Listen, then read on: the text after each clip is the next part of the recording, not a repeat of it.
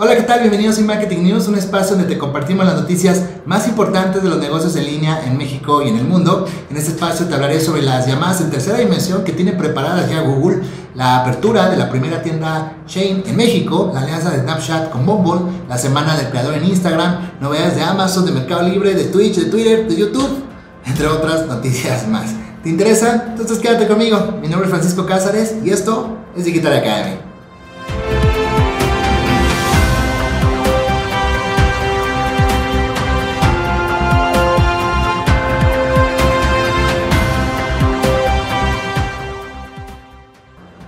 Comencemos con noticias locales. Shane, el gigante de la moda online, abre su primer punto de venta física en México. Shane continúa avanzando en su estrategia comercial para impulsarse dentro del mercado mexicano y la marca seleccionó nuestro país para estrenar su primera actividad offline fuera de línea en Latinoamérica. La primera tienda física de Shane dentro del centro comercial Paseo Interlomas. Este es un espacio destinado principalmente a dar a conocer sus colecciones de moda, pero sobre todo para ayudar a clientes potenciales a adquirir sus productos vía online, que en realidad es el único canal disponible de la marca por el momento. La novedosa acción que ofrece la firma de moda asiática con su tienda, ya te dije, en la Ciudad de México, está basada en un concepto pop-up o tiendas fugaces que de hecho es muy utilizado en Europa y que funciona de guía y permitirá pues, brindar una experiencia inmersiva al público mexicano presentándoles en vivo las colecciones de ropa, de accesorios y de maquillaje que se encuentran dentro del e-commerce de Shane y que pese a estar de forma presencial realmente solo pueden adquirirla en la tienda en línea. En pocas palabras, no pueden comprar los productos allí, simplemente se les asesorará para que puedan comprar en línea a través de un punto de venta físico. De eso se trata. Solamente estará disponible algunos días en el centro comercial Paseo Interlomas. Continuando con México, Mercado Libre inicia su alianza, alianza con Paramount Pictures. Mercado Libre, la plataforma de comercio electrónico más grande del país, y Paramount Plus dan inicio a la alianza con, con la cual los usuarios de Mercado Libre y Mercado Pago podrán disfrutar de descuentos de hasta 40% en la suscripción a este servicio de streaming. Para que los usuarios comiencen, comiencen a disfrutar su programación favorita, Paramount Plus ofrece acceso a 7 días gratis de su contenido exclusivo con una suscripción mensual.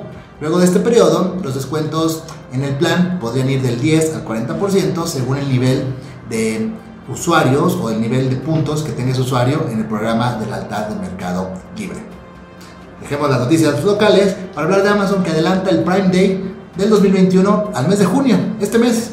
El Amazon Prime Day es uno de los eventos más esperados en el año por parte de los usuarios fieles al gigante del comercio electrónico. Un evento que normalmente dura dos días y ofrece a los usuarios una gran variedad de ofertas y promociones, convirtiéndose pues, en algo así como un Black Friday, pero de verano. Desde el inicio de esta tradición de rebajas de Amazon en 2015, el Amazon Prime Day había tenido lugar en verano, en el mes de julio, aunque el año pasado, debido a la crisis sanitaria mundial y los problemas logísticos derivados por la misma, se aplazó hasta el mes de octubre. Era imaginable que para este 2021 las ofertas de este día grande de rebajas volvieran a su fecha habitual. Sin embargo, durante la presentación del informe de resultados trimestrales de Amazon, se anunció que se adelantaría a finales de este segundo trimestre. Más allá del anuncio de la nueva fecha, la empresa ha explicado que pronto darán más detalles sobre ello, también mencionando que los usuarios podrán mantenerse al tanto con sus asistentes de hogar, con solo decir Alexa, manténme al tanto del Prime Day para estar totalmente informados. Así que si eres fan del gigante del comercio electrónico mundial de Amazon, pues mantente al tanto. Aquí trataremos de mantenerte informado. Ahora vayamos con noticias mundiales de las redes sociales. Y es que Instagram va a celebrar la Semana del Creador. Esta red social realizará un evento de tres días denominado Creator Week, Semana del Creador, el primero de una serie de encuentros de desarrollo profesional de la plataforma de redes sociales diseñado para ayudar a los creadores a hacer crecer sus seguidores y ganar más dinerito. El anuncio fue realizado el pasado mes de mayo en el medio variety.com y la publicación indica que el evento está programado para realizarse del 8 al 10 de junio, ya muy breve, con una serie de sesiones en streaming totalmente virtuales, por supuesto. Asimismo señaló que el acceso a este eh, evento será únicamente a través de invitaciones personalizadas, por lo cual se espera la asistencia de más o menos 50.000 creadores de Estados Unidos y el evento será replicado de forma virtual en Francia y otros países del continente europeo. La red social pondrá a su disposición una parte del contenido de las sesiones de esta semana del creador en la cuenta Creators, que tiene de hecho más de 4. millones de seguidores, incluida también una serie de resúmenes diarios en su, misma, en su mismo perfil. En el evento se hablará de cómo recaudar dinero para organizaciones sin fines de lucro, formación en medios 101, cómo irrumpir en el entretenimiento, cómo iniciar un podcast, cómo ser descubriendo en, en, Instagram, entre otros temas muy interesantes. Además, la semana del creador de Instagram contará con apariciones de los principales ejecutivos de Facebook y por supuesto, pues también Instagram, que es la red social principalmente involucrada.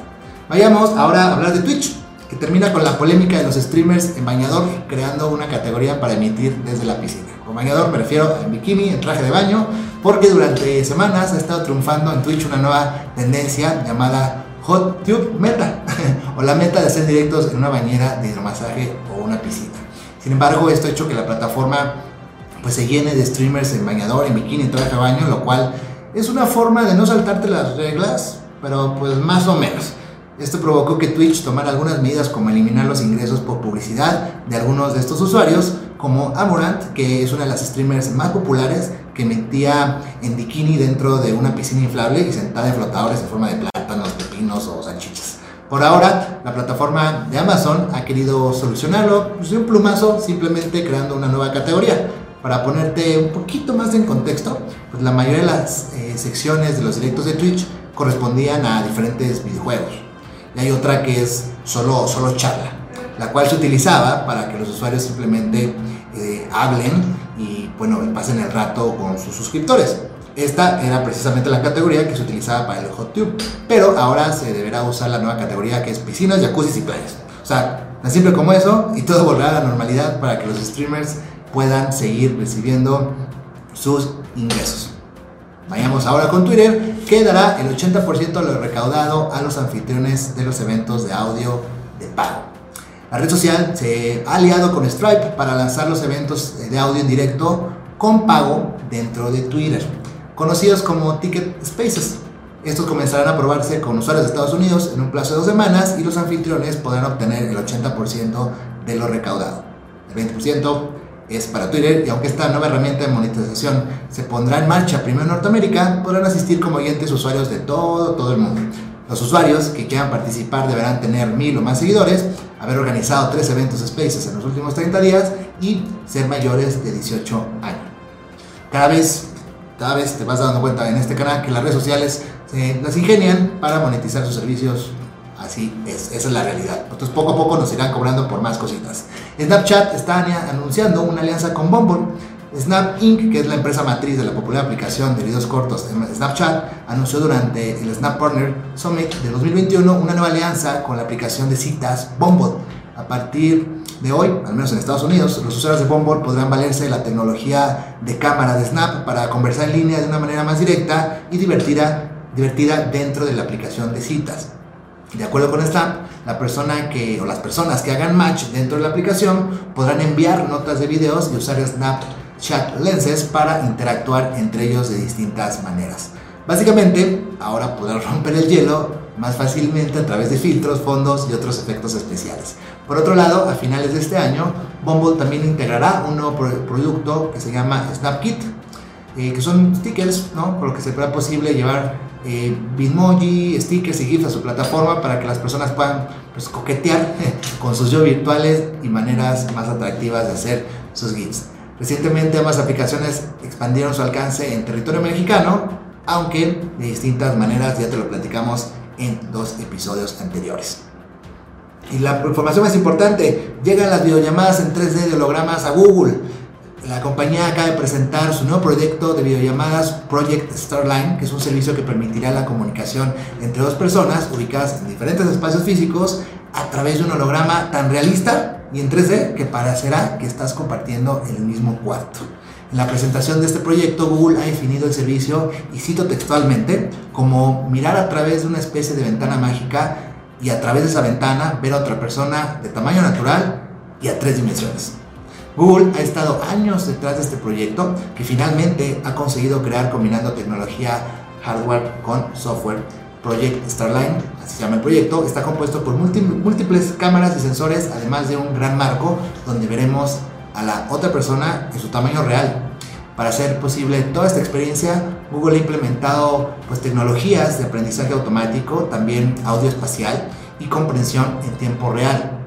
Funciona gracias a una cámara de, pues, es que es de profundidad que crea un mapa en tiempo real de los participantes para luego evaluar, comprimir, enviar y reconstruir todo en el dispositivo de la otra persona.